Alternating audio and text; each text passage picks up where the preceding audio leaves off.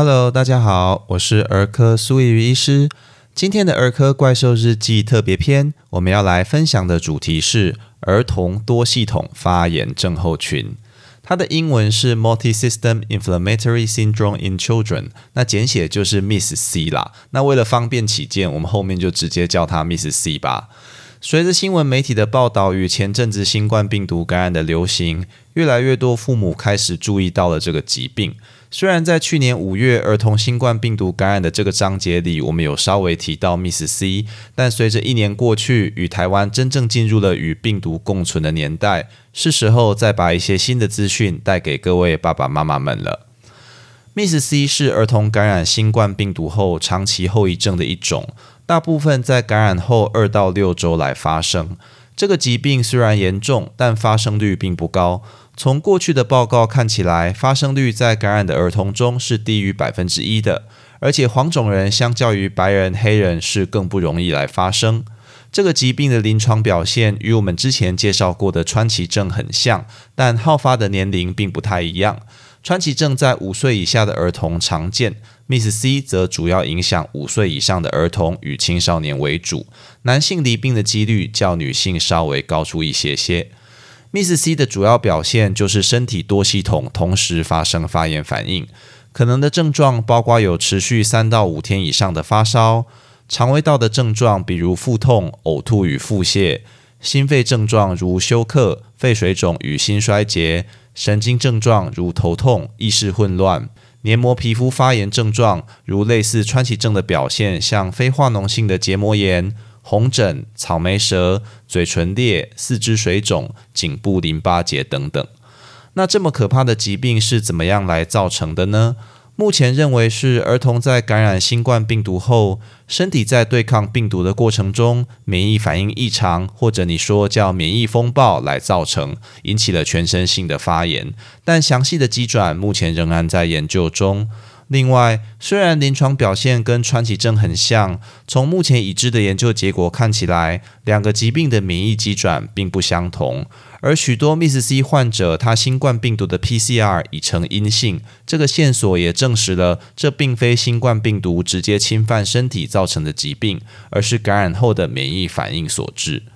在上面提到的各系统发炎症状中，最让人担心的其实是心肺症状。除了急性期发生的休克、肺水肿与心衰竭可能造成生命威胁外，Miss C 患者的心脏可能发生例如冠状动脉扩张、动脉瘤、收缩力下降与心包膜积液等等的病变，甚至引起后续的血栓，会需要积极的追踪与处置。那到底我在家里要怎么注意孩子有没有罹患 Miss C？什么时候应该带去给医师评估呢？其实中央流行疫情指挥中心的建议跟目前美国疾病管制署几乎是一致的。首先，如果病人过去六周内有感染过新冠病毒，而且持续发烧达三天，合并出现以下任何症状，就必须怀疑 Miss C。哪些症状呢？肠胃道症状，比如腹痛、呕吐、腹泻。神经症状如头痛、意识混乱；发炎症状如我们前面说的非化脓性结膜炎、红疹、草莓舌、嘴唇裂、四肢水肿、颈部淋巴结等。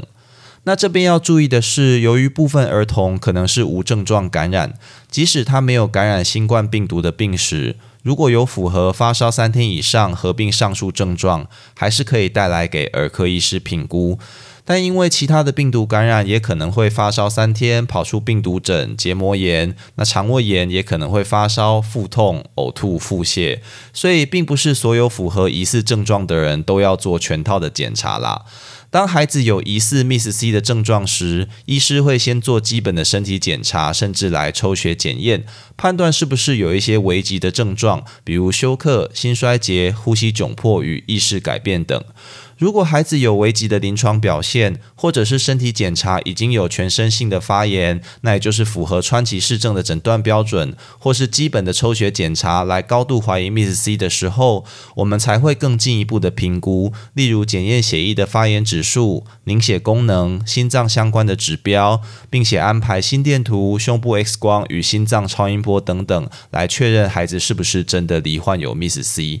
那讲到这边，苏医师其实有很多同学最近都在脸书上分享哦。那在媒体大肆报道 Miss C 这个疾病后，很多新冠病毒感染后痊愈的孩子被爸爸妈妈带来急诊，担心是不是罹患 Miss C。但其实很多孩子刚开始发烧，也没有前面讲的那些疑似症状，看起来可能只是新的一次病毒感染。那还有一些孩子根本没有发烧，也没有新冠病毒感染史，只是腹泻啊就被带来急诊，说啊是不是罹 Miss C 啊，有点可爱。好，大家是要提高警觉啦，但还是不要过度紧张才好。那如果我的孩子经过医师评估，真的有罹患 Miss C，我们要怎么办呢？首先，由于 Miss C 常常会合并休克与身体多器官的伤害，多次专科的医疗团队与儿童加护重症的照护能力是需要的，才能够给孩子最好的支持处置。那治疗药物的选择上，主要来自于川崎症的治疗经验，目前看起来也十分有效，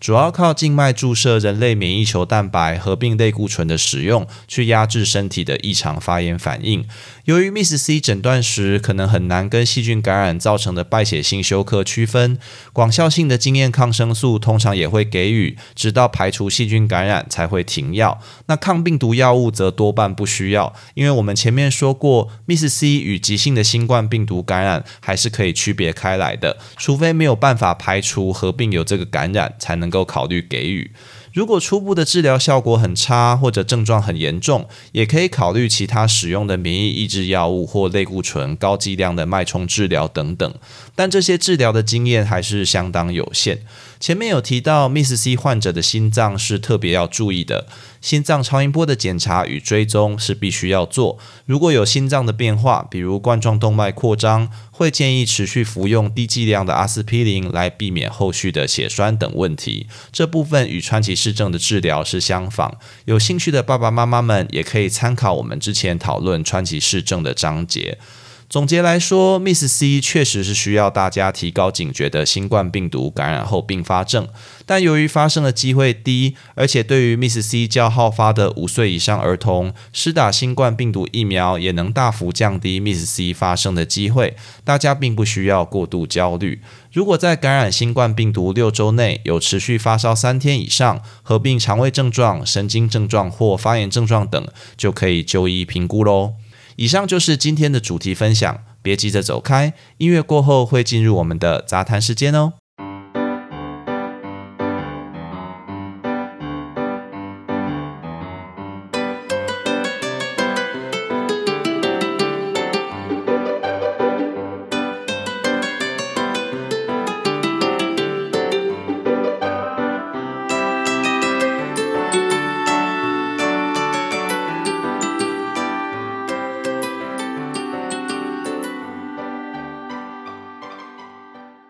今天的杂谈时间，想跟大家谈谈新冠病毒感染后的追踪。随着台湾进入与病毒共存的阶段，对于不幸感染新冠病毒的儿童，在痊愈后应该要怎么注意并发症，如 Miss C，该有哪些追踪呢？虽然社会氛围上大家还在焦虑急性感染 Miss C 这些东西，我觉得直面恐惧最好的方法就是多了解正确的资讯，我们就有办法怀抱希望前行。新冠病毒的感染多半会对孩子生活造成很大的冲击，包括原本的上学活动部分哦都会被迫暂停，甚至疫苗也没有办法按时来接种。再者，就算撇开 Miss C 不谈，新冠病毒感染本身就可能会造成心脏与神经学的后遗症。在孩子恢复正常生活前，也会需要评估。因此，苏医师条列以下四项建议罹患新冠病毒的孩童在康复后可以执行的检查与方式，供各位爸爸妈妈们参考。首先，第一个是行为发展与心理健康评估。如果爸爸妈妈观察孩子与生病前没有太大的差异，那在健儿门诊或者是儿科一般门诊评估就可以了。如果有一些异常的发现，就可以转接儿童心智与儿童复健科来评估有没有需要进一步的处置。那第二项是心肺功能评估。如果孩子没有一些自觉症状，比如呼吸不顺、心悸、胸痛等，只要在一般门诊评估后就可以恢复正常活动了。但如果有相关的症状，应该要找儿童心脏科医师进一步评估是不是有发生新冠病毒感染后相关的心脏并发症。那第三个是新冠病毒疫苗与一般疫苗的接种。目前建议五岁以上的儿童可以施打新冠病毒疫苗，即使已经被新冠病毒感染，目前国内建议感染三个月后就可以再来接种疫苗，可提供后续的保护效果，并且降低 Miss C 等并发症的发生。完成这些疫苗的接种，对保护孩子至关重要，不要忘记去完成接种喽。那第四个是健康生活与良好的卫生习惯。那这个部分听起来很像废话，但其实是非常重要的。因为新冠病毒毕竟只是众多会感染孩子病原里的其中一种，只有我们养成良好的卫生习惯，比如勤洗手、戴口罩，推行健康生活，如早睡早起、均衡饮食等，我们才有办法让孩子健康长大，远离疾病哦。那最后，由于病毒已经进入社区感染。严格的隔离与反复检验已经对于防疫帮助不大。这部分虽然还待卫生主管机关宣布相关做法，但目前的方向已经大致底定了。例如，大家去医院已经不再需要刷健保卡来确认接触史，那十连制也在更早之前就取消了。苏医师想要表达的是，这些变化不代表我们放弃对抗病毒，在防疫上失败。相反的，我们正努力采取更有效率的方式来防疫，保护彼此。事实上，台湾在这波疫情中持守了很长一段时间，大家的配合与政府的努力是有目共睹的。比较遗憾的是，在疫情还没爆发的这段时间内，疫苗的接种、社区感染的准备上，我们也许还能够做得更好。而在社区感染开始后，卫生主管机关的效率与各大医院的应变也不够尽善尽美。但苏医师相信这部分大家也正倾尽全力在执行。希望大家除了注意自己与孩子的身体健康，也给所有在疫情中奋斗的伙伴多点鼓励，让我们一起度过这场风暴吧。以上就是今天的全部内容。如果你喜欢本频道，欢迎按下关注、订阅，并且分享给你周遭的亲朋好友，这样就能收到本频道的最新通知，也让苏医师有动力提供大家更优质的内容喽。也欢迎各位听众到 Apple Podcast 留下你对频道的看法，或寄 email 到频道信箱，提供您宝贵的意见哦。我是苏玉医师，我们下次见。